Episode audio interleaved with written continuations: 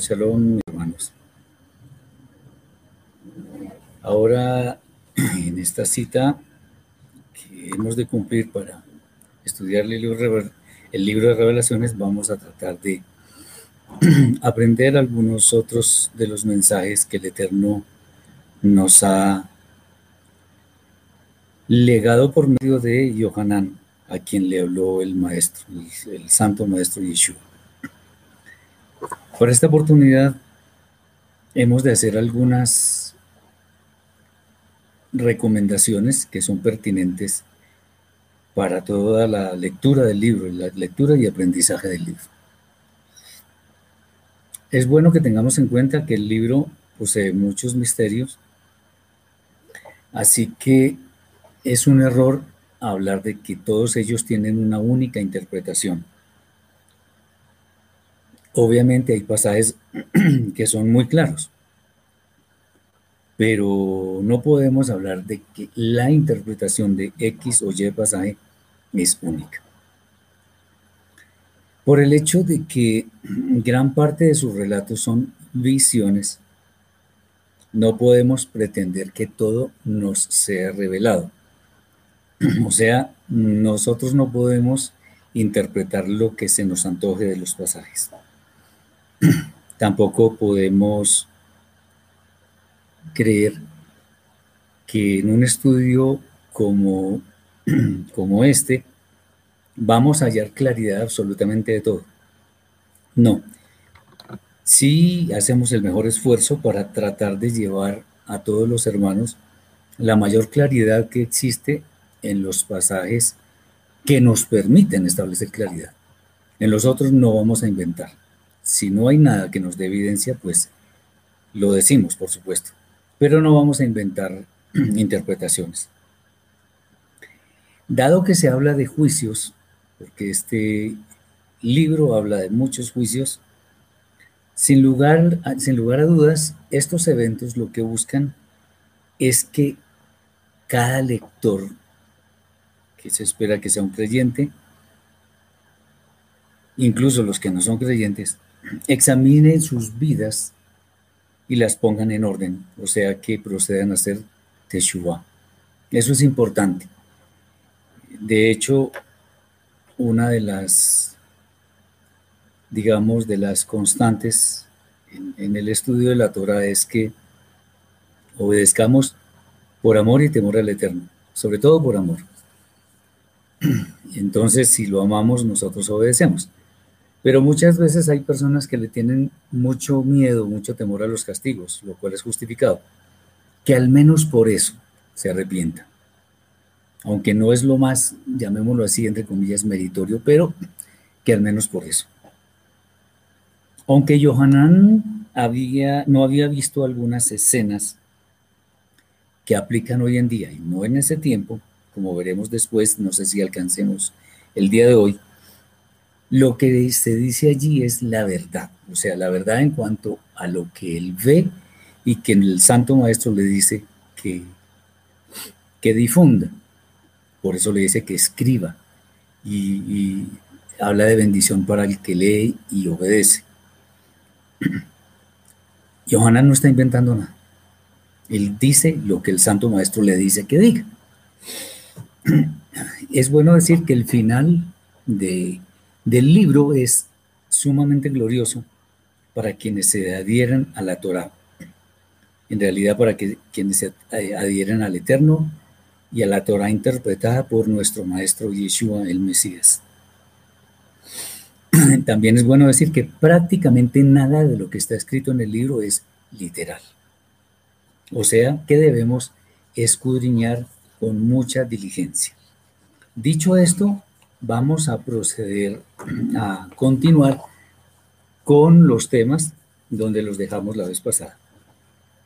Vamos a comenzar con el tema de la comunidad de Pérgamo, capítulo 2, versículos 12 al 17. Dice así, y escribe al emisario de la comunidad judía en Pérgamo. Esto dice el que tiene la espada aguda de dos filos. Tengo conocimiento absoluto del lugar donde te encuentras, donde está el trono del Satán pero retienes mi nombre y no negaste mi emuná, aún en los días de Antipas, mi testigo fiel, el cual fue muerto entre vosotros donde mora el Satán. Pero tengo unas pocas cosas contra ti. Has mantenido dentro de la comunidad a los que retienen la doctrina de Bilam, el que llaman Balaam en algunas Biblias, quien instruía a Balac cómo poner tropiezo ante los hijos de Israel, a comer lo sacrificado a los ídolos y a cometer inmoralidad sexual. Además, has mantenido dentro de la comunidad a los que sostienen la enseñanza y forma de vida de los nicolaitas. Por tanto, haz Shubá, arrepentimiento. Pues de lo contrario te visitaré, por cierto, y pelearé con la espada de mi boca contra los que insisten en retenerlos allí. El que tiene oído, oiga lo que dice la rúa a las Keilot. Al que venciere le daré del maná escondido y una piedrecilla blanca, escrito en, y escrito en la piedrecilla un nuevo nombre que nadie conoce, sino el que lo recibe. Bueno, vamos a, a entrar en el análisis de este texto. Una vez más se hace referencia a la espada de dos filos, que sin duda alguna hace referencia a la Torah, con la cual Yeshua ha de juzgar. Tengamos en cuenta que la Torah es la que originalmente viene escrita en hebreo, no las traducciones que hacen muchas personas, incluso a veces ignorando el original. Tengamos muy en cuenta esto, porque muchas personas dicen, bueno, pero es que aquí en esta Biblia dice tal cosa, en esta dice otra. No, hay que mirar lo que dice el original hebreo. Muy bien. La primera reprensión consiste en declarar que dicha comunidad está donde se encuentra el trono del Satán. ¿Qué significa esta expresión? Grave, por cierto. Cuando entendemos que el Satán es una fuerza opositora, asimismo podemos comprender que la fuerza opositora con mayor poder en nuestras vidas es nuestro propio Yetzerara, o sea, nuestra propia mala inclinación, que es la que nos impulsa a caer en tentaciones y pecar. Vamos a leer algo que está escrito en Jacob, o sea, Santiago, capítulo 1, versículos 13 al 15. Dice así. Cuando alguno es tentado, no diga que es tentado de parte de Elohim, porque Elohim no puede ser tentado por el mal, ni él tienta a nadie, sino que cada uno es tentado cuando de su propio Yetzer o su propia mala inclinación es atraído y seducido. Entonces la mala inclinación después que ha concebido da a luz al pecado, y el pecado siendo consumado da a luz a la muerte. Palabras muy duras. Podríamos decir que en esta comunidad, o sea, estamos hablando de la comunidad de Pérgamo, se le da mucha libertad a los deseos de las personas. Bueno, como hemos dicho anteriormente, los mensajes a las Keilot, a las comunidades, no significa que sea solamente a un grupo de personas que se encuentran en un lugar geográfico específico. No. De alguna forma, las siete comunidades residen en el alma de nosotros. Allí están virtudes, defectos, vicios, en fin, que tienen las, las, comunidades, esos vicios también los tenemos nosotros. Por lo tanto, debemos asumir que estos mensajes nos afectan directamente a nuestra Neshama. No, no digamos, no, es que eso fue dicho a la comunidad de Pérgamo, a que a Tiatira, a no, no por eso es que al principio el, maestro nos dice, bendito el que lee, feliz el que lee. Cuán bendecido es el que lee y los que oyen las palabras de la profecía y guardan las cosas en ellas escritas, porque el tiempo para ser cumplidas está cerca. Es para nosotros. No hagamos caso omiso de ninguna de las advertencias.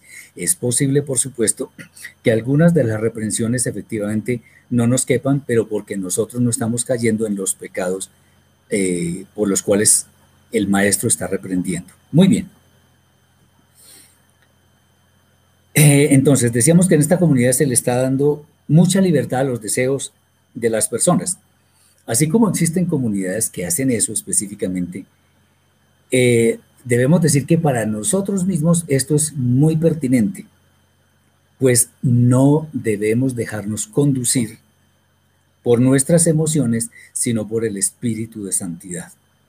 Alguien decía, con bastante razón además, que no hay nada más deleitoso o sabroso para el cuerpo que el pecado. Es cierto. Fíjense ustedes, eh, conseguir dinero mal habido, inmoralidad sexual, mentiras, injusticias, todo eso muchas veces que de pronto nos podría gratificar, no nos, no nos vayamos a, admirar o a, asustar por esto. No, es verdad. A cualquier persona, independientemente de lo santa que parezca, o sea, pues muchas de esas cosas pueden gratificar a nuestro cuerpo. Y ahí es donde vienen las tentaciones. Y las tentaciones cuando son, en, o sea, cuando nuestra mala inclinación nos impulsa a caer en ellas es donde viene el pecado y ahí están los problemas. Eso es lo que pasa acá. Bien, en medio de este panorama, las palabras del Santo Maestro dicen que se retiene allí su nombre. Esto es, que se conoce que Yeshua es a quien debemos seguir. Al menos, al menos en una forma intelectual. Bueno, hay que decir algo. Sí, nosotros podemos saber que la historia del maestro está en, los, las Masorot, de los, los, evangelios, está en la Brida Hadashah y todo aquello. Lo sabemos intelectualmente. Pero una cosa es saberlo intelectualmente y otra cosa es interiorizarlo. Y el mensaje es, me gusta mucho este libro porque no solamente se trata de profecías y cosas del final, no, nos está reprendiendo a nosotros en nuestra propia vida por causa de nuestros pecados y nos está instando el Santo Maestro a que nos arrepintamos. Entonces, por eso también la bendición, bendecido el que lee y guarda las palabras de esta profecía, porque eso nos afecta directamente. Tengamos eso muy en cuenta, mis hermanos, porque eso es importantísimo más ahora que el tiempo está cerca. Bien, entonces, no es suficiente la creencia intelectual porque eso es necesario llevarlo a las obras.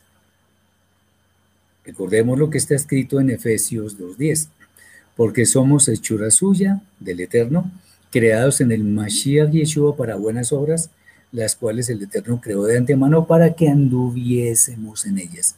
Debemos andar en buenas obras.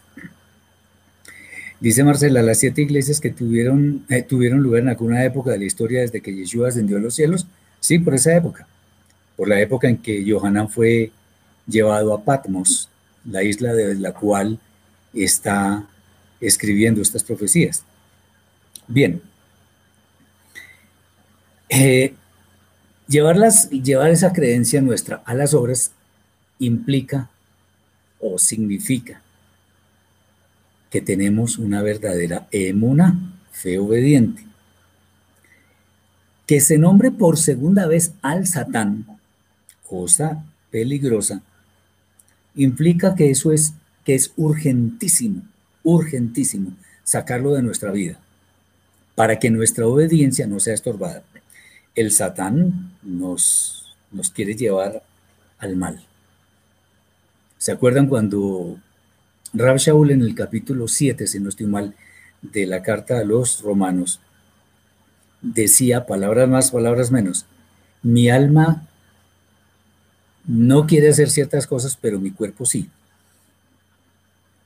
Y que mi cuerpo quiera hacerlo implica, eh, me muestra que, que estoy en, en, en, una mala situación porque el alma dice que no y el cuerpo dice que sí. Por eso dice Pablo, miserable de mí, ¿quién me librará de este cuerpo de muerte? Porque tenemos un problema y es que tenemos muchas debilidades, tenemos mucha tendencia a caer en tentaciones. Por eso la oración modelo de Yeshua nos dice, y no nos metas en tentación o no nos dejes caer en tentación, sino líbranos del mal. Y así debe ser. Entonces, si nosotros, como lo hizo el Santo Maestro, Yeshua, el Rebe Akadosh, él tenía mala inclinación. A muchos no les gusta ese comentario de que Yeshua no, él era santo, él era, él era el eterno, él era Dios. No, él tenía mala inclinación. De hecho, Tan cierto es que por eso fue tentado, porque podía caer. El asunto es que el, eh, eh, Yeshua no cedió ante las maquinaciones del Yetzerará, como muchos de nosotros, por no decir que todos sí hemos caído en muchas ocasiones en esta vida. Pero bueno, la idea es que este libro nos exhorta a que dejemos eso y nos dediquemos a cultivar la santidad. Bien, una falla que tiene esta comunidad de Pérgamo es que permite residir con ellos a quienes siguen la doctrina de Bilam. Recordemos que Bilam fue un profeta que aliado con Balak intentaron maldecir a Israel. Bilam perseguía dinero, perseguía fama, reconocimiento, pero el Eterno no le permitió pronunciar esas palabras. Y después, como no pudo con ese método, lo que instigó fue a las mujeres moabitas a que eh, tuvieran relaciones sexuales ilícitas con los hijos de Israel. Y ahí cayeron muchos. Entonces, esta comunidad está corriendo un peligro inminente, pues fácilmente pueden caer en idolatría o inmoralidad sexual. Mención aparte merece el pecado de poner tropiezo a los hijos de Israel, lo cual puede verse de alguna forma en la laxitud, en el compromiso de guardar las misbot. La actitud no solamente se refleja en pereza, sino en cierta permisividad. Eso es muy peligroso, es muy grave, porque puede afectar nuestra Neshama y de pronto nuestra entrada a la vida eterna, que es lo más grave. Eh, el problema es que mucha gente cree que si hay cierta permisividad, pues no es que esté tan mal. No, a lo malo debemos llamarlo malo y a lo bueno debemos llamarlo bueno. No podemos tener doble ánimo. En esta, en esta comunidad también se hace referencia de que existen quienes siguen las doctrinas de los nicolaitas, de los cuales hablamos algo la vez pasada. Y bueno, es bueno decir que en nuestras vidas puede pasar que llegue un momento en el cual no veamos mucho problema en aceptar ciertas conductas. Algunos hablan, por ejemplo, de mentiras piadosas. No, la mentira es mentira y punto. No obstante, los verdaderos justos llaman, como acabo de decir, llaman a lo bueno, lo llaman bueno, y a lo malo lo llaman malo. Esto aplica para todo tiempo, todo lugar y en medio de cualquier núcleo de personas. El centro de nuestra vida siempre debe ser el eterno, bendito sea su nombre. El maestro hace también una muy fuerte advertencia que se entiende en la medida en que surge una conducta liviana que conecta con, otras prácticas, de manera análoga a como el pueblo judío adquirió ciertas prácticas paganas y terminó por adoptarlas a sus rituales. Lo digo con respeto, pero la historia lo dice.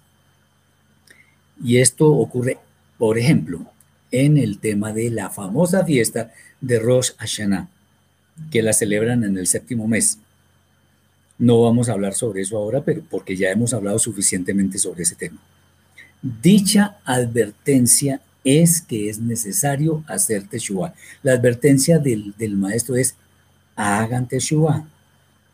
Este recurso, y esa es la buena noticia, está siempre disponible para que nos pongamos a cuentas con el Eterno.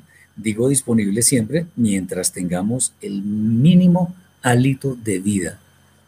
Mientras tengamos vida podemos decidir hacer Teshuvah.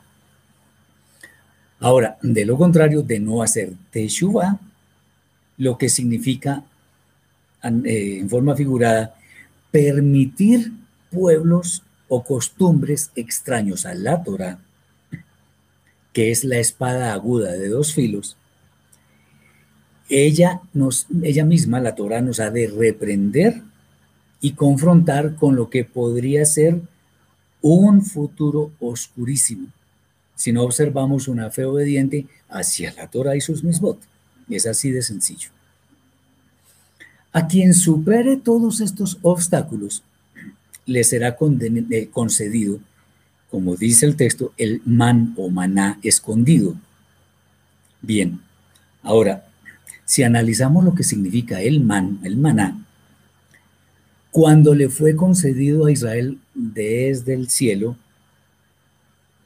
podemos ver que esta sentencia trata acerca del alimento celestial, que de nuevo, como para variar, nos conduce a la Torah. No olvidemos que inicialmente una porción del man fue guardada con las lujot, o sea, las tablas de la ley, de la Torah, perdón, y además con la vara de Aarón en el Aarón Kodesh, o sea, en el arca del pacto.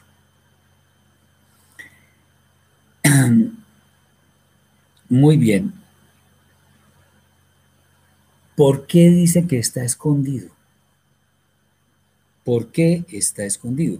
Dice que le será, será concedido el man escondido. ¿Por qué? Bueno, de manera similar a los decretos que el Eterno esconde de quien no va por el camino de la obediencia. Recordemos que el Eterno revela las cosas a quien quiere, especialmente a sus hijos, a los que siguen la Torah y sus misbot. Entonces, el que no va por camino de la obediencia, eh, difícilmente le van a dar ese man escondido, porque es un privilegio que han de alcanzar quienes no ceden ante los ofrecimientos del mundo por muy seductores o atractivos que parezcan. Bien, el nuevo nombre que se menciona allí en esta comunidad es el que en definitiva le será asignado al creyente fiel, o por lo menos esa es, esa es una evidencia. Eh, tenemos que tener en cuenta algo interesantísimo y es que en el seno del pueblo de Israel, el nombre está íntimamente ligado con la misión que la persona que lo posee ha de cumplir. Por eso a Jacob, cuyo nombre inicialmente, eh, bueno, Jacob significa engañador, suplantador. Ese era el nombre que tenía inicialmente, por eso le fue cambiado a Israel porque no puede ser que un engañador sea la cabeza del pueblo de Israel. A Abraham le, fue cambiado el nombre por Abraham. A Sarai, le fue cambiado el nombre por Sarah, y así sucesivamente. Entonces, cuando el Eterno ha cambiado los nombres que tenían algunas de las personas ilustres de la Torah, es porque su misión en el mundo iba a cambiar y era una misión que iba a ser dirigida por el santo de los santos. Como el nombre es algo personal, es interesante anotar que la misión particular de cada uno, aunque podría ser complementada por las misiones de otras personas, no es la misma que las de ellos. Por eso cada persona es un mundo particular, único e irrepetible.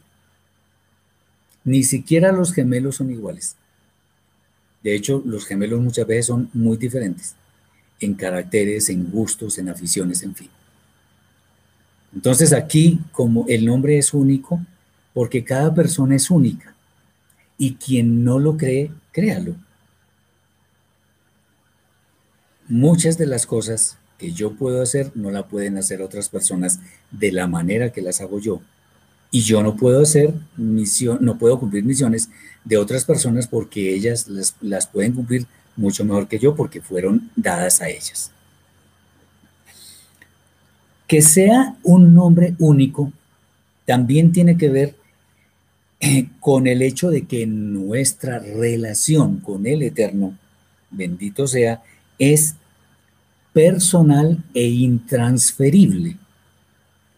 E incluso que lo que cada uno está en capacidad de hacer, definitivamente otros no lo van a poder hacer, al menos igual. Dice Mario, Moreno, entiendo lo que dice Pablo, con el cuerpo le sirve al pecado y con el espíritu al eterno. Sí, lo que pasa es que el cuerpo, si no es dirigido por la mente, la mente no dirige el corazón y el corazón no dirige al cuerpo, entonces va a haber problemas porque el cuerpo, en cierta forma, por decirlo así, se revela llevando al trono a la mala inclinación. Entonces el cuerpo hace que podamos sucumbir a tentaciones.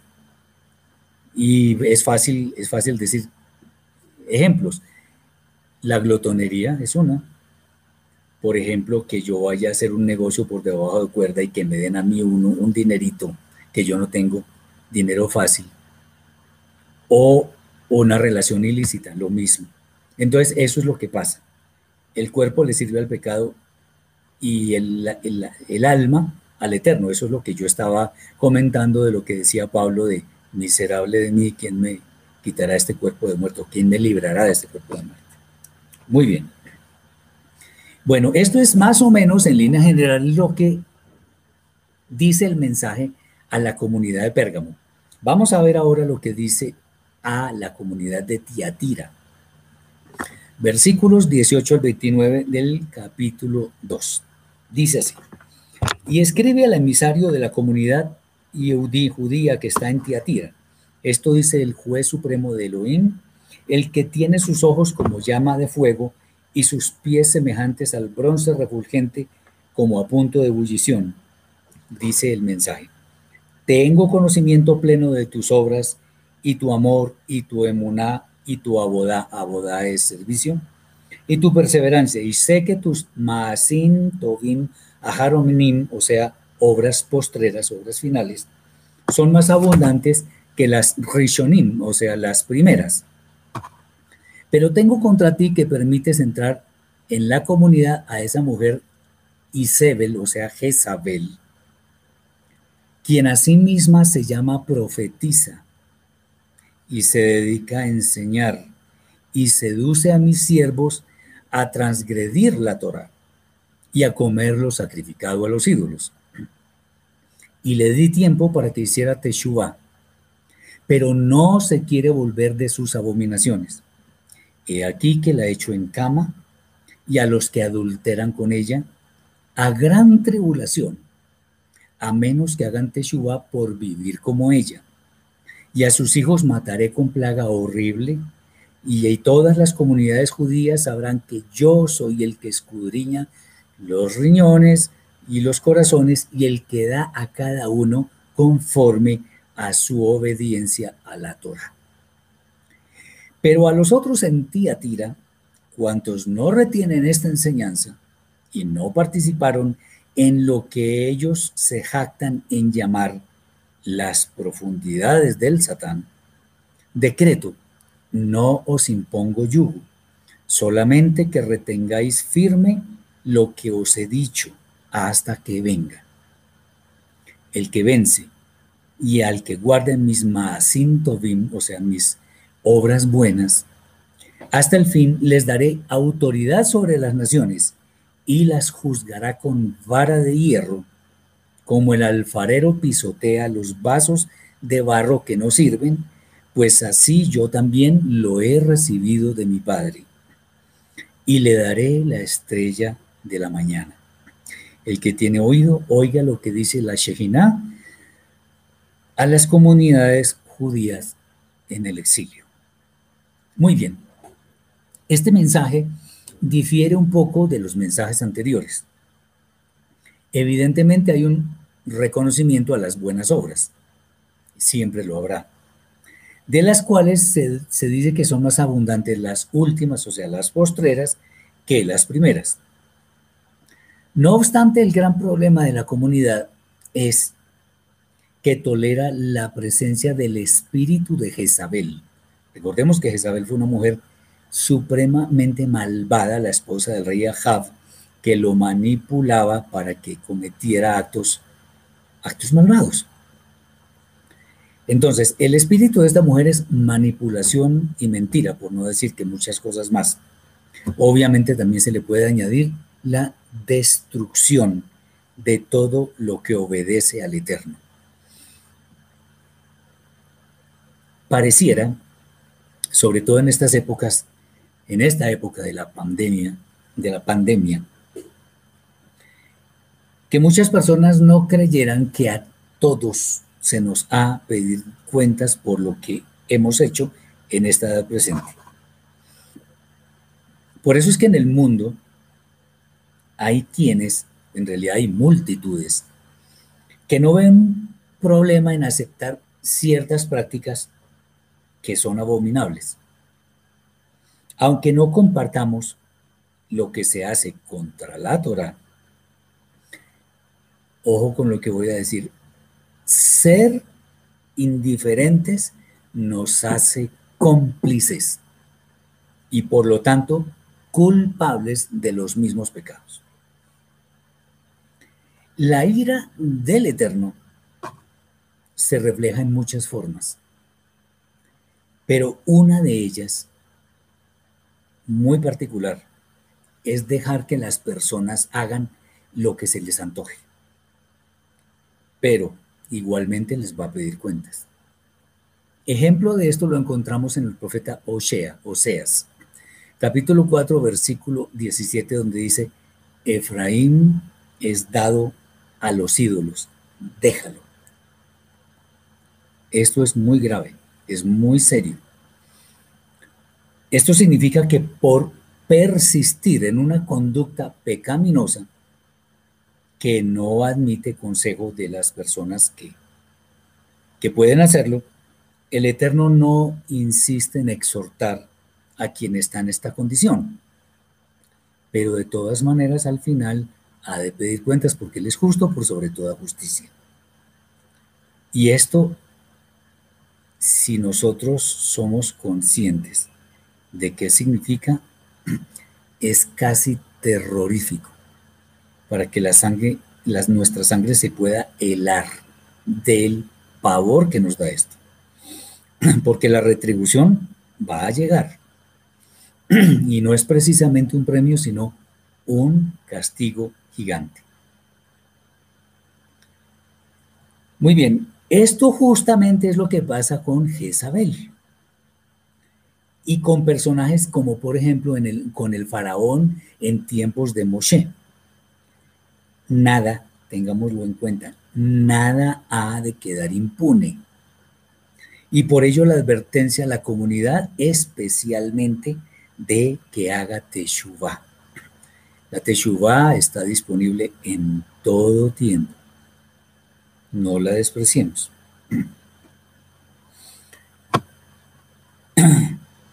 De no darse esto, vendrán, vendrán todo tipo de retribuciones terribles para nuestra vida, para que nos demos cuenta que el Eterno sí ha de juzgar absolutamente todo. El que no quiera creer, que no crea. Pero como dice Johanán, y como muchas veces lo decimos nosotros, el que tenga oídos para oír, que oiga. A quienes no participan en las maquinaciones de Jezabel, no les será impuesto un yugo adicional. Esto es, cargas que no van a poder soportar. Para que no les sea impuesto este yugo, simplemente deben permanecer firmes en la fe obediente a la Torá. siéndoles concedidas, sí, concedida autoridad sobre las, sobre las demás naciones que serán juzgadas con vara de hierro. Esto es muy interesante, esto de que van a ser juzgadas con vara de hierro y sobre todo personas que van a hacer eso. ¿Por qué? Es bueno recordar las palabras que aparecen en el Teilim 2, en el segundo Salmo 2, versículos 7 al 9, los cuales en manera indubitable se refieren al Mashiach. Dice así, yo publicaré el decreto, el Eterno me ha dicho, mi hijo eres tú, yo te engendré hoy. Pídeme y te daré por herencia las naciones y como posesión tuya los confines de la tierra. Atención, los quebrantarás con vara de hierro, como vasija de alfarero los desmenuzarás. Estas palabras, de hecho hay casi unanimidad en el pueblo judío en cuanto a que este salmo es mesiánico, o sea que se refiere al Mashiach. Este salmo nos dice que el gobierno del Mashiach será con vara de hierro. Es natural entender que esto aún no ha llegado, porque cuando él vino no vino a gobernar, vino a ser profeta, vino a ser el siervo que sufre por los pecados de la humanidad. Él no vino a gobernar. Por eso es que muchos dicen que Yeshua no puede ser el Mashiach porque no cumplió así en pasado todas las profecías que son necesarias para que pueda ostentar la condición de Mashiach. Es que falta la segunda venida y ahí es donde se va a cumplir esto. Esto de que va a ser gobernado con vara de hierro el mundo significa que no se podrá negociar la adhesión a la Torah. Habrá justicia perfecta. Lo voy a decir en otras palabras. La justicia perfecta va a existir a las buenas o a las malas. No va a ser una opción hacer el mal. Esa justicia perfecta no ha existido nunca mientras el hombre ha estado sobre la faz de la tierra. Y de hecho, ha sido terriblemente manipulada para que obre en beneficio de algunos. Dice Jesús, si la inclinación al mal está en nosotros, ¿cómo entendemos lo de Jezabel? Pues según esto que estoy diciendo. Tenemos mala inclinación, pero también tenemos la posibilidad de que la Ruja Kodesh more en nosotros. Y entre mayor sea la presencia de la Ruja Kodesh en nuestra vida, la balanza se va a inclinar hacia ese lado. Voy a mostrarlo. Supongamos que este es nuestro Yetzer Ara y este es nuestro Yetzer Tov. Cuando empieza a morar la Ruja Kodesh, ¿qué va pasando? Esto. Con Yeshua esto no existía, solamente existía la Ruja Kodesh porque él pisoteó por completo la mala inclinación. Entonces, eso es por medio de decisiones y acciones que nos lleven simplemente a cumplir la Torah independientemente de lo que el mundo nos ofrezca. Bien, o sea, no nos vamos a dejar manipular. A lo bueno lo vamos a llamar bueno y a lo malo malo. Así de simple. Y vamos a ser absolutamente consistentes entre lo que pensamos, lo que sabemos de la Torah y lo que actuamos en nuestra vida diaria. Bien, por tanto, esta referencia de los que van a gobernar con vara de hierro puede ser una referencia a aquellos que podrían formar parte del gobierno del Mashiach en el milenio, pues también tendrán autoridad para juzgar como él, como lo dice el texto con vara de hierro. Dice Ángela María, y ante cada duda de lograr la oración y el estudio de la Torah que guía por el buen camino. De acuerdo, mi hermana, así debe ser. El mensaje a esta comunidad Concluye con la advertencia de que quien tenga oído, esto lo dice a todas las congregaciones, o sea, quien es obediente, que oiga. En realidad, oír es obedecer las palabras dichas a las comunidades. Es bueno saber que todas las palabras son pertinentes. Nos afectan a nosotros hoy en día y son para que las tengamos en cuenta, no para que las minimicemos. Muy bien. Entramos ahora al al capítulo 3. Recuerden que si hay algunas preguntas que tienen que ver con el tema, las pueden escribir y las vamos respondiendo con la ayuda del Eterno. Bien. Viene ahora el mensaje a la comunidad de Sardis. capítulo 3, versículos 1 al 8, al 6, perdón. Y escribe al emisario de la comunidad judía de Sardis. Esto dice el que tiene las siete sefirot de Elohim. Aquí sefirot son los espíritus. Conozco perfectamente tu manera de andar, que tienes fama de que vives, pero estás muerto. Wow. Vela pues y asegura las otras cosas que están a punto de morir, porque no he hallado tus pasos perfectos delante de mí, Elohim. acuérdate, por, acuérdate, por tanto, cómo has recibido Jokma, o sea, sabiduría, y guárdala y hazte Shua, arrepiéntete porque si no pones cuidado de esto, iré como ladrón y de ningún modo sabrás a qué hora me presentaré a ti. Pero tienes unos pocos Yehudim, judíos en Sardis, que no mancharon sus vestiduras y andarán conmigo con quitel, manto blanco, vestidura blanca, porque son dignos. El que venciere se vestirá con vestiduras blancas. Y bajo ningún concepto borraré su nombre del Sefer Jaim, del árbol de la vida. El que tiene oído, oiga qué dice la Shejina a las comunidades judías en el exilio. Muy bien, Alejandro pregunta, ¿en el reinado de Yeshua los seres recordarán su vida en esta era o será un nuevo comienzo?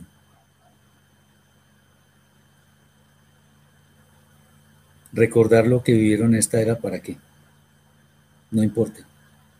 Lo que vivimos ahora, una vida de pecado, y eso no va, eso no, ¿Para qué? Si se puede recordar, la verdad no lo sé. No, lo más honesto que puedo decir es, no sé, porque eso no está escrito. Porque vamos a estar pendientes de nuestra nueva vida. Entonces, eso es lo que podría decir. No me atrevo a especular con eso porque no, no me corresponde. Ángela dice, lo que aún no ha sido revelado le pertenece al Señor. Otra vez correcto, muy bien. Ok, Muchas personas, como una autojustificación para no necesitar nada espiritual en su vida, y esto lo he escuchado muchísimas veces, dicen, yo no le hago mal a nadie, trato de vivir una vida santa, yo no robo, no mato, no sé qué cosas. Aunque eso es bueno, sea, que no le hagan mal a nadie. Obviamente eso es también en su propia opinión, habría que ver si es cierto. La verdad es que espiritualmente no solo se requiere tener buena actitud hacia los demás. El honor al Eterno es algo que muchas veces pasa desapercibido por quienes creen que puede ser justos en su propia justicia. Tan cierto es esto que en la que y la de, de Sardis el mensaje es, tienes fama de que vives, pero estás muerto. Terrible. Por ello, nunca debemos creer que ya lo hemos alcanzado todo. O sea, ya llegué a un nivel en que no puedo ser más bueno o no puedo ser más, o sea, ya mi nivel espiritual está en lo máximo. No, no, no. Más bien, en forma permanente, debemos buscar el crecimiento o la elevación de nuestra Neshama, de nuestra alma. Como aún no ha llegado el tiempo de los juicios, menos mal porque estaríamos perdidos. Es muy pertinente la advertencia que viene a continuación, que dice, vela pues y asegura las otras cosas que están a punto de morir porque no he hallado tus pasos perfectos delante de mí, Elohim. Si nuestros pasos no son perfectos delante del Eterno, lo cual es bastante probable, deberíamos tener la sensación de una suma urgencia de enderezar nuestro camino. Así como en la salida de Misraim, el pueblo de Israel tenía una suma urgencia de salir, nosotros debemos tener suma urgencia de salir del pecado, que entre otras cosas es simbolizado por Misraim, por Egipto. Entonces, tenemos que salir rápidamente de todas las malas prácticas que hacen que nuestra cuenta con el Eterno esté en rojo, nuestro saldo esté en rojo. Por eso es que aquí, eh, eh, aquí se da el consejo de guardar la sabiduría que nos ha sido dada, haciendo primero Teshuvah. El principio de la sabiduría, como está escrito, es el temor al Eterno. Si tememos al Eterno, hagamos Teshuvah. Eso significa que vamos en el camino de adquirir sabiduría. El Eterno, en este caso por medio de Yeshua, siempre advierte lo que ha de venir para que no tengamos absolutamente ninguna excusa para no actuar en la dirección correcta, que no tengamos excusa. Por ello dice que vendrá como ladrón, o sea, ¿qué significa eso?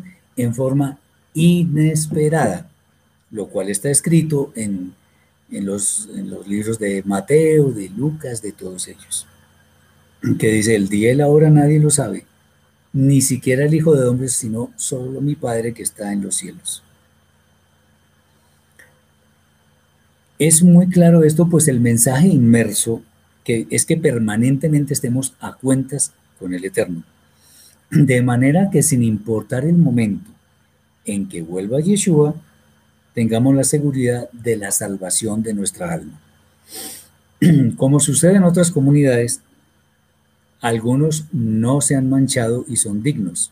Eso puede existir. Estos son los que actúan con diligencia para guardar su alma del pecado. A ellos hay que imitarlos. Son quienes perseveran en la verdad y no negocian su relación con el Eterno. Dice Juan Carlos, escuché una vez que cuando el pueblo de Israel salió de Egipto, simbolizaba que también se podrían bautizar los niños. No entiendo eso y no lo he escuchado. Eso no, no tiene nada que ver. Bien.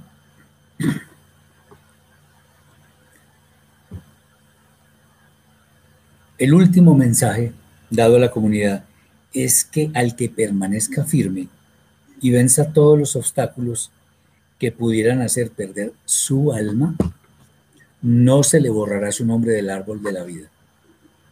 Lo cual se traduce en que sin ninguna duda ha de alcanzar la vida eterna. Esto es lo que deberíamos anhelar todos y si lo anhelamos, entonces hagamos todo lo necesario para que ese objetivo se logre en nuestras vidas. Bien, ahora vemos el mensaje a la comunidad de Filadelfia. Capítulo 3, versículos 7 al 13. Dice así. y escribe al emisario de la comunidad judía en Filadelfia. Esto dice el Kadosh, el santo, el apartado. el Emet, el que es la verdad o el verdadero. El que tiene la llave de David el que abre y ninguno podrá cerrar, el que cierra y ninguno puede abrir. Conozco perfectamente tu forma de andar. He aquí que he puesto delante de ti una puerta abierta que nadie puede cerrar, porque tienes cabod catán, o sea, poca fuerza. Pero guardaste mi alajá. Alajá es la palabra que traducen acá en esta versión. No me gusta la verdad que guardaste mi palabra más bien, y no negaste mi nombre. Y aquí que entrego a alguno a la sinagoga del Satán, otra vez, de los que dicen ser judíos y no lo son, sino que mienten. Qué peligroso esto. He aquí que los forzaré hasta un punto que vendrán y se harán tus talmidim, tus discípulos, reconociendo que yo te amé por cuanto guardaste pacientemente mi palabra, yo también te guardaré de la hora del sufrimiento que está lista para ser desatada en esta edad presente para probar a los que moran sobre la tierra. Vengo pronto. Asegura lo que tienes para que ninguno tome tu corona. El que al que venciere lo haré pilar del templo de mi Elohim, y ya no saldrá jamás fuera, y escribiré sobre él el nombre de mi Elohim y el nombre de la ciudad de mi Elohim. Jerusalén, Jerusalén, la nueva, la cual desciende del cielo de mi Elohim y mi nombre nuevo. El que tiene oído, oiga qué dice la Rúa a las comunidades judías en el exilio. Bueno, aquí hay unos mensajes muy importantes. Dice Mario, todo pensamiento hay que filtrarlo por la Torá para vivir de acuerdo con el Eterno. Totalmente de acuerdo. Alejandro. Así como Misraim simboliza la salida del pecado, ¿qué representa la llegada a tierra prometida en nuestras vidas? ¿Qué representa? Pues la vida eterna. Ese es, es una representación, no es, sino es una representación de la vida eterna. Allá es donde debemos llegar. Jorge dice, la aplicación del concepto de no tolerancia con los transgresores de Torah se refiere al entorno comunitario, familiar o en general a todo nuestro entorno social. A todo. Uno no puede ser tolerante con unos y con otros no, no. Es lo mismo. La Torah dice lo mismo para todo el mundo. No para unos sí, para otros no. No, es lo mismo. Ahora, es, volvemos al tema. Hay algunos mandamientos que los gentiles no están obligados a guardar porque no están obligados a circuncidarse. Eso es diferente a que las personas sean livianas con guardar las misbot o no lo sean. Eso es diferente. Entonces, uno debe ser el mismo en todas partes, en todo lugar, en todo, en todo ámbito. Muy bien. Atención, aquí vienen cosas bien interesantes, vamos a ponerles mucha atención. Una de las primeras palabras del mensaje del maestro es que él tiene la llave de David. ¿Qué es eso? Esta expresión no se ve en ningún otro texto de la escritura. No obstante, en el pasaje estamos analizando sin duda que se refiere a algo muy específico. Eh, dice Joan Felipe, ¿el ser tolerante a qué se refiere? ¿Y de qué manera se equipara con el hecho de no llegar a juzgar al prójimo? No, no ser, tolerante es tener paciencia con las personas. Hay personas que de pronto no tienen conocimiento, entonces tenemos que ser tolerantes en el sentido de que de pronto a veces interpretan mal, entonces estamos ahí para auxiliarlos, para ayudarles y no darlos, no, no juzgarlos porque no conocen la Torah, pues no la conocen porque hasta ahora están llegando. En ese sentido, no debemos juzgar y ser pacientes, pero una vez tengan el conocimiento, ya cero tolerancia. No se puede. Ya conocen, entonces deben poder estar capacitados para recibir una reprensión. No, juzgar no es atributo solo de Elohim, no es así. Yeshua dijo, no juzguen según las apariencias, sino juzguen según justo juicio. Ojo con eso. Eh, el Eterno estableció jueces para que juzgaran, estableció reyes para que juzgaran. No es que no podamos juzgar, sino que juzguemos adecuadamente. Y si no vamos a juzgar adecuadamente, entonces no juzguemos, porque no tenemos autoridad. Pero en la, en la escritura no dice que no podemos juzgar. Eso no está escrito. Bien. Entonces, ¿qué es eso del, tema de la llave de David? Exactamente, hay que juzgar con justo juicio. Dice Jorge, entonces, o sea que debemos dar a conocer la Torah, sí, absolutamente, pero no haciendo proselitismo, sino enseñando al que tiene sed de conocer. El Eterno, por medio de Yeshua, dijo, hagan discípulos, no dijo, busquen discípulos. Ojo con eso. Bien, empecemos por decir que, hablando de la llave de David, una llave es un instrumento para abrir o cerrar algo. Además, para dejarlo seguro, obviamente. Aunque no pretendemos que lo que vamos a decir es la verdad revelada, que es la única explicación, podemos meditar un poco y ver lo positivo que de aquí se puede extraer. Bueno, vamos adelante. Ah, dice Roxy, ¿de qué manera estaríamos cayendo en proselitismo? Cuando yo invito a la gente, venga, venga acá, cuando yo voy a, predicar a los parques, a los buses, a no sé dónde, no, eso no estamos llamados a hacer eso, eso es proselitismo. Y en tratar de convencer a la gente que yo tengo la verdad, no, eso no, por aquí no es la, por ahí no es la cosa. Bien, nos vamos a referir a, un, a una expresión que aparece dos veces en la escritura y es el tabernáculo de David.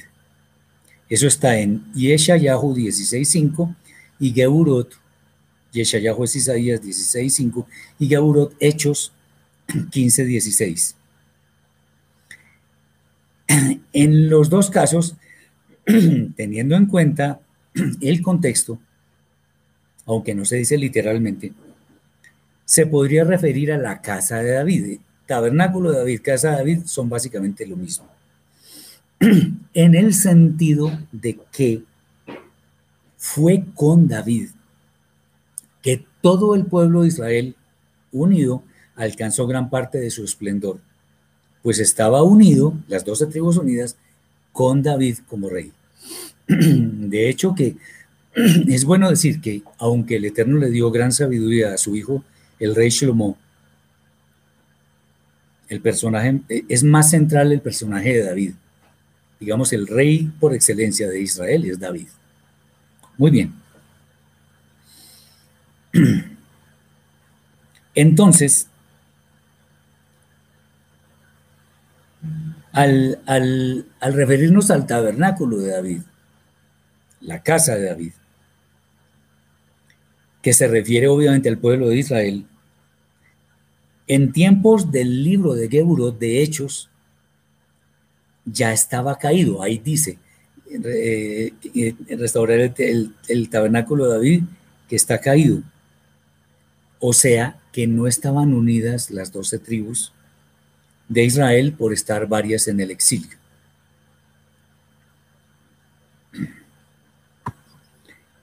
Ah, esto tiene mucho sentido entonces eh, decir que la llave de David figuradamente es el derecho que tiene cada uno de ser considerado del pueblo de Israel que habrá de llegar a la vida eterna. Y es el Mashiach quien tiene dicha llave, o sea, quien al juzgar sabe quién podrá entrar al pueblo de Israel, que es al que será concedida la vida eterna. Dice Carlos Pinilla, en muchos pasajes de la Biblia el Eterno menciona que habrán grandes cosas para quien menciona su nombre, como poder, cómo poder lograr estas bendiciones si no conocemos su nombre. No es que mencionar el nombre no es, no es decir tal cosa. Es como muchos que dicen en el nombre de Jesús tal cosa. No, eso no es decir, eso no es nada. Yo les recomiendo ver un video que tengo por ahí que se llama Hacer o pedir algo en el nombre de Yeshua. Eh, véalo y, va a entender. No es mencionarlo. Eso no es mencionarlo. Hacer algo en el nombre del Eterno es actuar según el Eterno quiere que actuemos. Eso es diferente. Le recomiendo que vea ese, ese video. Bien. Entonces, volviendo, la llave entonces es como el derecho que se le concede a alguien de pertenecer al pueblo de Israel que va a acceder las moradas de la vida eterna. Así como la Teba, o sea, el arca de Noah, de Noé, al estar abierta tenía el potencial de recibir, de dejar entrar a quien estuviera, a quien tuviera fe obediente en los mandatos del Eterno, de manera análoga el Mashiach, a quien cree en él y en su obra expiatoria, que le fue eh, eh, que fue concedida por el Eterno, ha de dejar entrar el Mashiach en la vida eterna o ha de negar esa entrada. Esto concuerda con el hecho de que por ser el único que no pecó, tiene el derecho de abrir y nadie cerrar o cerrar y nadie abrir. Pregunta Roger. O sea que en el momento que creemos en la verdadera Torah y que Yeshua es nuestro redentor, Él nos da esas llaves no es en el momento de creer, sino más bien en el momento de demostrar que creemos en Él. Y eso se demuestra con obras. Obviamente hay personas, como el hombre que fue colgado a la derecha de Yeshua, que no tuvo tiempo. Pero como Yeshua era tan sabio, pudo discernir su motivación y por eso le dijo, hoy estarás conmigo en el paraíso. Entonces, eh, esa es la idea, demostrar con obras que creemos en Él. Las palabras, atención, dice, He aquí he puesto delante de ti una puerta abierta que nadie puede cerrar.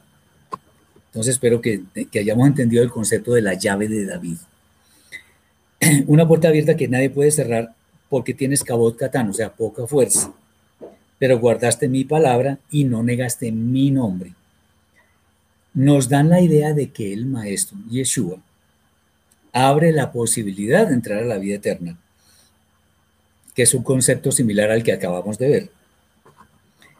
Y eso se lo da a quien, a pesar de que no tenga mucho conocimiento, ojo con esto, ni sea el, el, mejor cumpliendo las misbot, al menos guarda lo que puede de la Torah, tiene la mejor intención. Pero además, además, no niega al Mashiach. Teniendo en cuenta que estos mensajes son del Eterno, pero delegados en Yeshua, esto significa que quienes se mantienen en el camino de las misbot, de los mandamientos, pero especialmente no niegan a Yeshua, y soy muy enfático en esto, va a poder entrar a las moradas eternas. Recordemos el pasaje de Matitiahu, Mateo capítulo 10, versículo 33.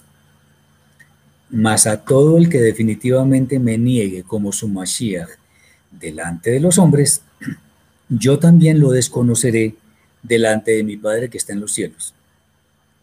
Aquí claramente se puede notar que existe un peligro inmenso de perder la entrada a la vida eterna, pues al negar al Mashiach, eh, esa posibilidad está vigente. Por algo al final, quienes no creen en él harán lamentación por haberlo negado. Es terrible esto de quienes niegan al Mashiach. No caigamos en ese peligro tan inmenso para nuestra vida. Entonces, como el Mashiach, eh, hay personas que, que lo aceptan y otras que no. Entonces, el Mashiach le dirá al Eterno figuradamente, este puede entrar, este no, este sí, en fin. Algo así, no estamos diciendo que sea literal. Entregar a algunos en la sinagoga del Satán es algo que reviste un riesgo muy especial para quienes creen, creen ser judíos sin serlo verdaderamente. Esto equivale a que estas personas estén entregadas a su arrogancia, su falsa piedad y su falsa justicia. La justicia del Eterno es perfecta y quiere que los justos entren a la vida eterna. Mario Peñaranda, ¿las obras son el cumplimiento de la Torah? Sí, rotundamente sí. No, eh, no obstante, y a pesar de esto, muchos de ellos serán, entre comillas, forzados a volver y eso es lo que da a entender el, texto. Pero más que hacer algo contra su propia voluntad, porque el Eterno no está obligando a nadie, él, no interfiere en nuestra, en nuestra voluntad.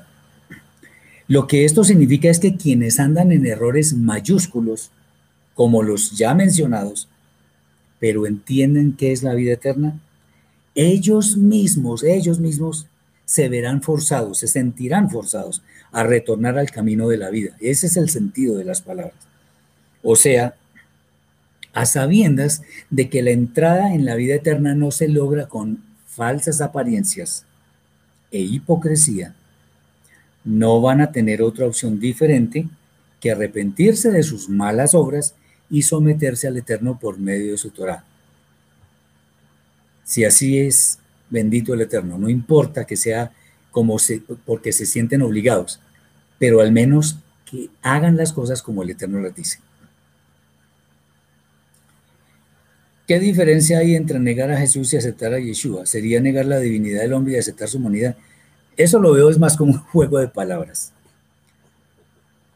Eh, el asunto es aceptar a Yeshua.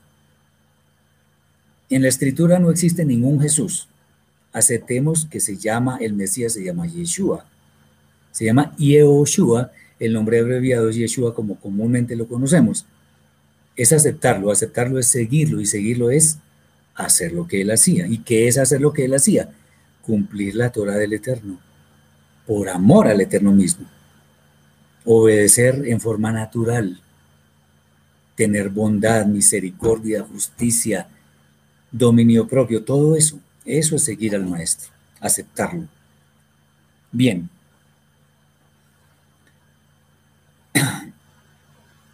A continuación viene un texto muy fuerte, pues las condiciones actuales del mundo nos hacen pensar que este texto se puede referir exactamente a lo que estamos viviendo. De hecho, lo hemos mencionado anteriormente. El maestro dice que quien ha guardado su palabra, otras traducciones dicen la palabra de mi paciencia,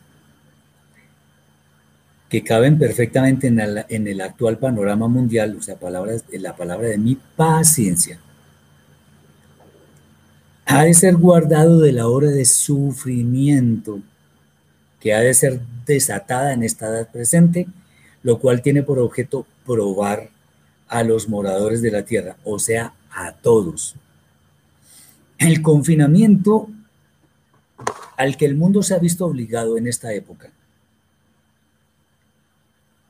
es indudablemente una prueba de mucho sufrimiento para muchísimos miles de personas, millones.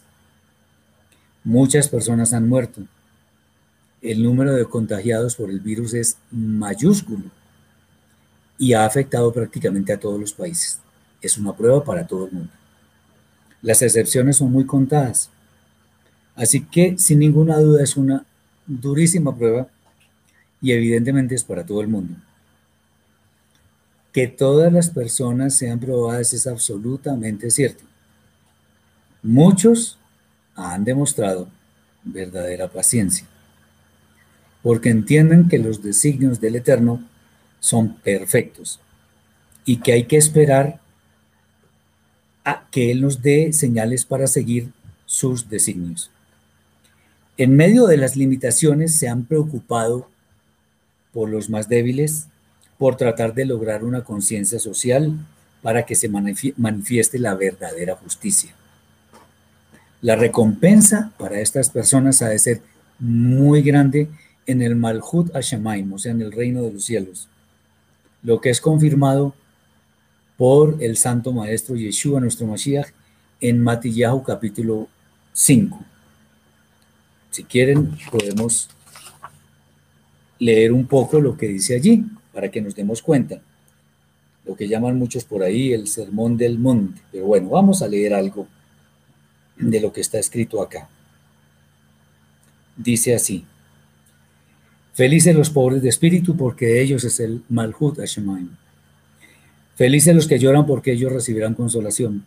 Felices los mansos, porque ellos recibirán la tierra por heredad. Hay uno que me llama mucho la atención. Felices sois cuando por mi causa, la causa del Mesías, os vituperen y os persigan y digan toda clase de mal contra vosotros, mintiendo. Gozaos y alegraos porque vuestro galardón es grande en los cielos porque así persiguieron a los profetas que fueron antes de vosotros. Y varias cosas más. Bien. Por otro lado, hay quienes reniegan de lo que está pasando, porque no pueden satisfacer sus deseos egoístas. Solo les importa su propio bienestar, independientemente de cómo estén viviendo otros la crisis. Esto simplemente demuestra que su yetzer hará, o sea, su mala inclinación, les impide ver que no están solos en el mundo y que sin las demás personas ellos no tienen ningún valor. Pero el peor caso es el de quienes han aprovechado estas circunstancias para enriquecerse con el sustento de los más pobres, torcer la justicia en su propio beneficio ser indolentes con el sufrimiento de muchos y practicar la maldad en lo oculto, como si creyeran que la justicia celestial nunca fuera a caer sobre ellos.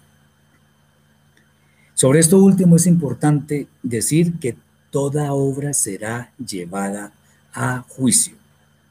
Quienes menosprecian la justicia del Eterno difícilmente van a tener oportunidad de arrepentirse, pues han tenido toda su vida para rectificar sus malas obras.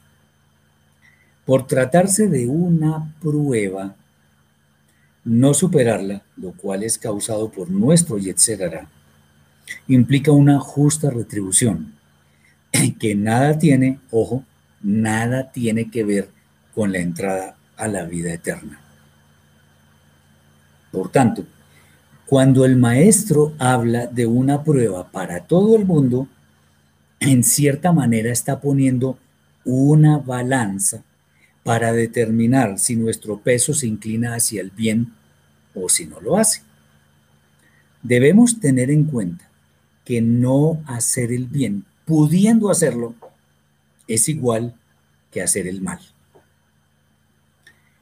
Vengo pronto, asegura lo que tienes para que ninguno tome tu corona. Son palabras que nos limitan, que nos nos animan, perdón, nos invitan a ser cuidadosos en nuestro andar, pues de ello depende nuestro destino final.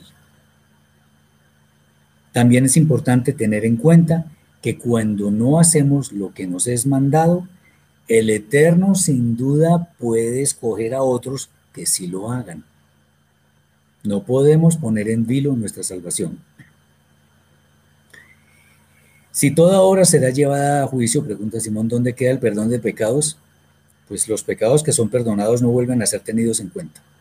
Eso ya no forma parte del inventario. Forma parte del inventario aquello bueno que hemos hecho y aquello por lo cual no hemos pedido perdón. Porque recordemos el, texto de Mishlei, el que encubre sus pecados no prosperará, más el que los confiese y se aparta alcanzará misericordia los pecados confesados ya no vuelven a, ser recordados. Bien. Es bueno tener en, eh, no tener en menos las últimas palabras dedicadas a esta comunidad, que son cuáles. Al que venciere, lo haré pilar del tiempo de mi Elohim y ya no saldrá jamás fuera, y escribiré sobre él el nombre de mi Elohim y el nombre de la ciudad de mi Elohim y Jerusalén la nueva, la cual desciende del cielo de mi Elohim y mi nombre nuevo. Es natural entender que lo que aquí se dice no se debe interpretar literalmente. Como en comentarios anteriores, el que vence es el que se mantiene firme y no hace caso a las maquinaciones del Yetzerará, de su propia mala inclinación. El tema interesante es que se dice que será pilar del templo. Pilar del templo, ¿cómo así? Primero veamos qué es y cuál es la esencia del templo.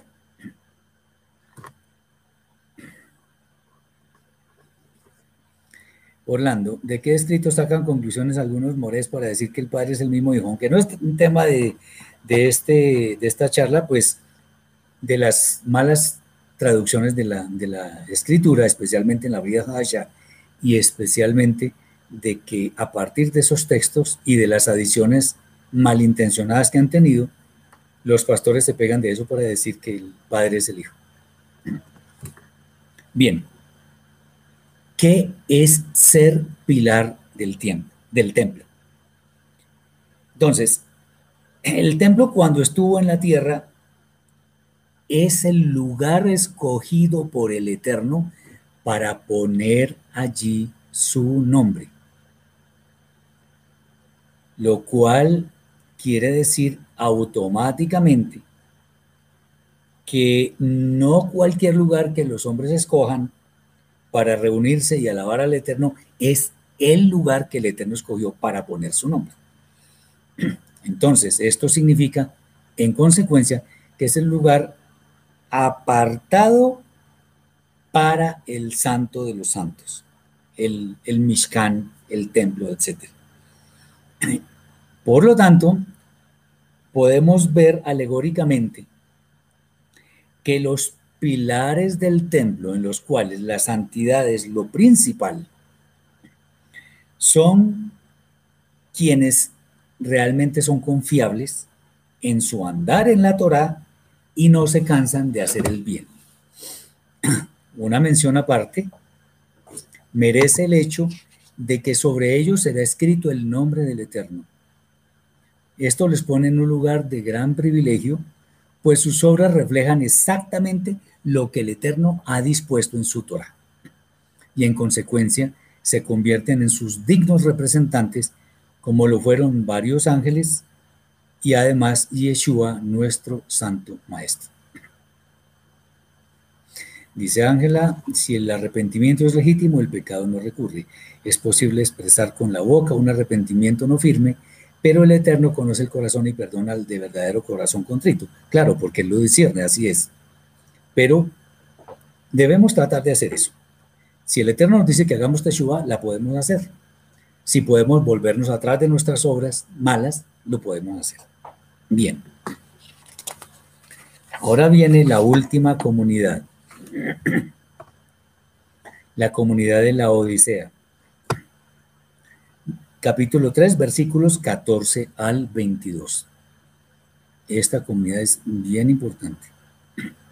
Vamos a ver por qué. Y escribe al malaj, al ángel o al emisario de la Odisea. Esto dice el amén, el testigo fiel y verdadero, el reshit, o sea, el principio de la creación de Elohim. Conozco perfectamente tus caminos, que no eres frío ni caliente. ¿Cuánto diera porque fueses frío o caliente? Pero como eres tibio y no frío ni caliente, casi estoy por vomitarte de mi boca. Pues dices, soy rico, he acumulado riquezas y de nada tengo necesidad y no sabes que eres un infeliz y miserable y pobre y ciego y desnudo. Te aconsejo que de mí compres oro refinado en fuego para que seas verdaderamente rico. Y vestiduras blancas para que te cubras y no sea expuesta la vergüenza de tu desnudez. Y colirio para ungir tus ojos a fin de recuperar tu visión yo confronto con sus hechos y pongo en disciplina a todos los que amo. Sé pues fervoroso y haz Teshuvah. He aquí, estoy a la puerta llamando con insistencia. Si alguno oye mi voz y abre la puerta, entraré a él y cenaré con él y él conmigo. El que venciere, le otorgaré el honor de sentarse junto a mí en mi trono como yo vencí y fui sentado al trono, al lado de, de mi Padre en su trono. El que tenga oídos, oiga lo que la Shejina dice a las comunidades judías en el exilio. Bien, ¿por qué dice el texto que Yeshua es el principio de la creación? De ninguna manera esto significa que Yeshua estuvo presente, el Mashiach estuvo presente en la creación. No confundamos.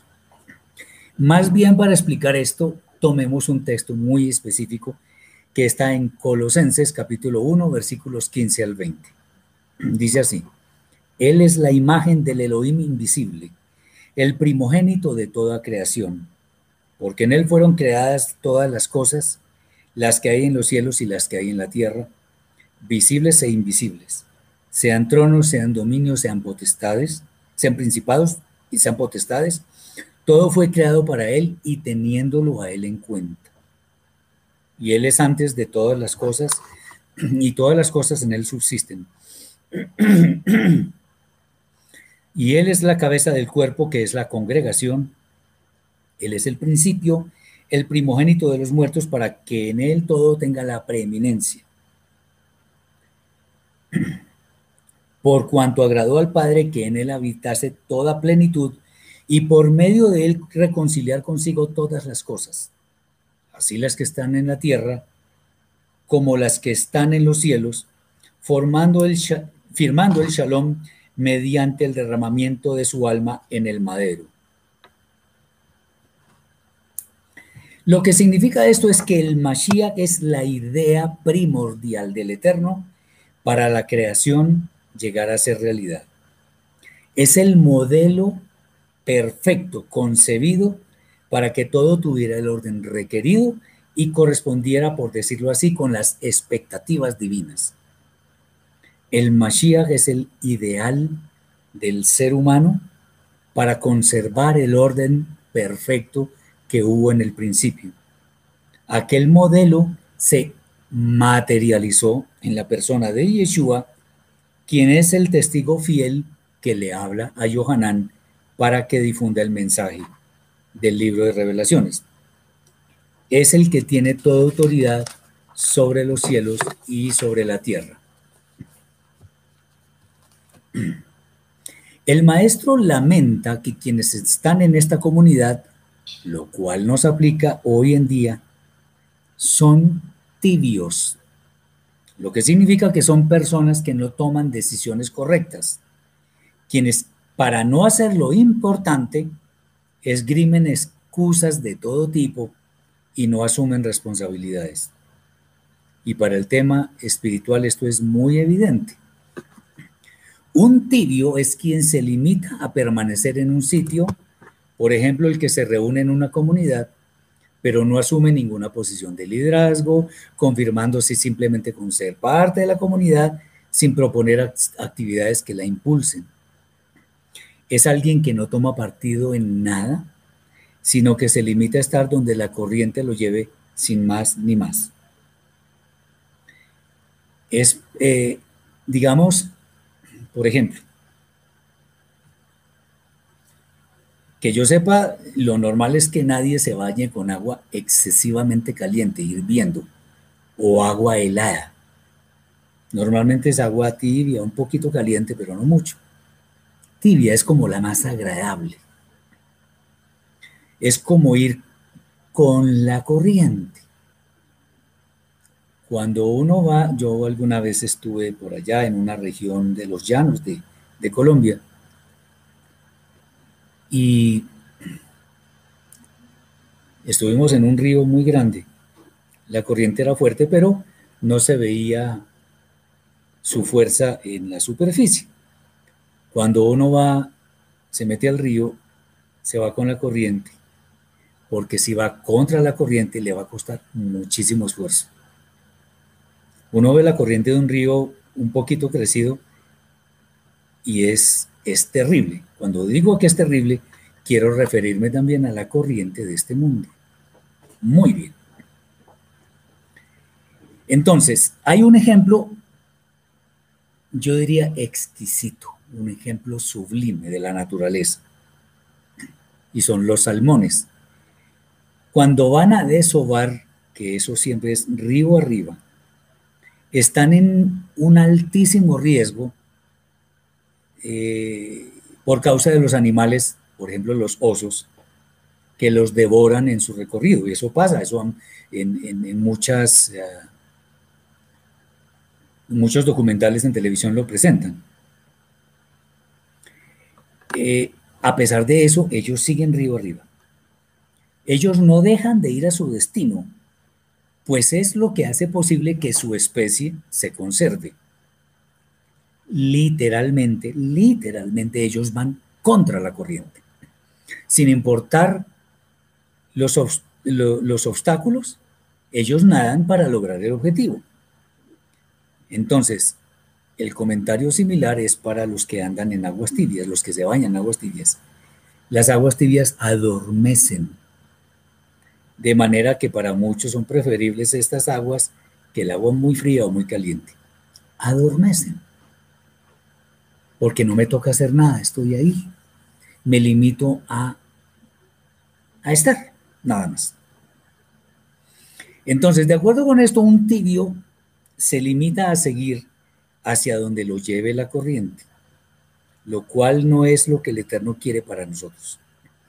Es bueno mostrar mucho celo por las cosas santas, sin atropellar a los demás. También es importante no ser indiferentes ante el mal, la injusticia y todas esas cosas. Mostrar una actitud indiferente en el fondo es demostrar que nada importa, lo que significa una existencia sin propósito. Por esto, el Eterno no soporta a los tibios, pues al no mostrar ningún interés en la tierra, en realidad tampoco lo han de demostrar en la vida eterna. A diferencia de la comunidad de Esmirna, aquí a quien se considera rico en su propia sabiduría, realmente es muy pobre. ¿Por qué? Es una persona que solo se preocupa por acumular riquezas materiales. Y esto realmente pues lo hace muy pobre en el ámbito espiritual, como el dicho que hay por ahí muy interesante, y es que hay personas tan pobres que lo único que tienen es dinero, es plata. Entonces, no en vano el Santo Maestro advirtió que muy difícilmente los ricos habrían de heredar el reino de los cielos, no por su condición de ricos materialmente, eso no es, sino porque gran parte de ellos fija su atención en las riquezas. Y el amor al dinero puede dejar postrados a quienes lo anhelan. Es muy peligroso. Ah, bueno, aquí, José Manuel, la misma pregunta de muchos. Se especula mucho con el nombre del Eterno. No es ni Jehová, ni Yahvé, ni Yahweh, nada de eso, eso no es. es bueno decir que el nombre fue ocultado por los masoretas hace muchos siglos porque sabían que se iba a profanar. Y la profecía de Sofonías dice que el Eterno nos dará labios puros para que podamos mencionar invocar su nombre. ¿Tenemos labios puros? No. Entonces no podemos invocarlo. Y según eso, entonces no conocemos la pronunciación del nombre. No es bueno especular con este tema. El Eterno, cuando tengamos labios puros, nos lo revelará una vez más. Bien, es muy dura la reprensión a quienes ponen su amor en las riquezas. Por sobre todo lo demás, obviamente. Esta, esta reprensión revela que en realidad quien tiene esta característica, que supuestamente tiene muchas riquezas materiales, en realidad es infeliz, miserable y pobre y desnudo, y ciego además. Lo importante es que la misericordia está al alcance de estas personas. Pues el consejo para quien cae en esta condición es que compre oro refinado en fuego para que sea verdaderamente rico esto por supuesto no tiene nada que ver con cosas materiales, ya que el maestro dice, compres de mí, del maestro. O sea, buscar aquello que ha sido refinado en fuego, lo que nos lleva a lo incorruptible, que son las obras de la Torah para las cuales fuimos creados desde el principio. Esto se complementa con vestiduras blancas para que te cubras, y no sea expuesta la vergüenza de tu desnudez. Y colirio para ungir tus ojos a fin de recuperar tu visión. Bueno, aquí las vestiduras blancas son el símbolo de la pureza en la Neshama, de manera que estemos listos para presentarnos sin tacha ante el trono de gloria el día de los juicios. El colirio es para que nuestra visión sea aclarada. Ese elemento limpia los ojos físicos, por supuesto, lo cual es figura de la limpieza de nuestros ojos del alma para que miremos solo lo que es Kadosh, apartado, santo, y le dé la gloria al único que lo merece, que es el eterno bendito sea. Dice Jorge, ¿qué pasa cuando siento el llamado a asumir algún rol de servicio en la comunidad y la envidia o la maldad de quienes se oponen no lo permite. Si desisto de ese propósito, soy culpable, pues hay que ver cuáles son las circunstancias, cada, cada eh, evento es diferente. Yo no puedo desistir, yo tengo que tratar de cumplir mi servicio. Ahora, si definitivamente estoy imposibilitado, pues el Eterno va a juzgar a aquellos quienes no dejaron que yo cumpliera mi servicio. Aquí hay una especial mención que merecen estas palabras, que dice, yo confronto con sus hechos y pongo en disciplina a todos los que amo. Sé pues fervoroso y hazte Shubá. El maestro discierne el alma de cada uno, de manera que hace serias advertencias para que nadie se condene.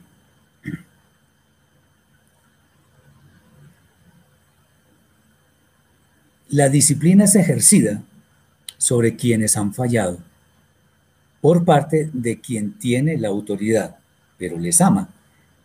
El que no ama no disciplina, y el que no disciplina es porque no ama.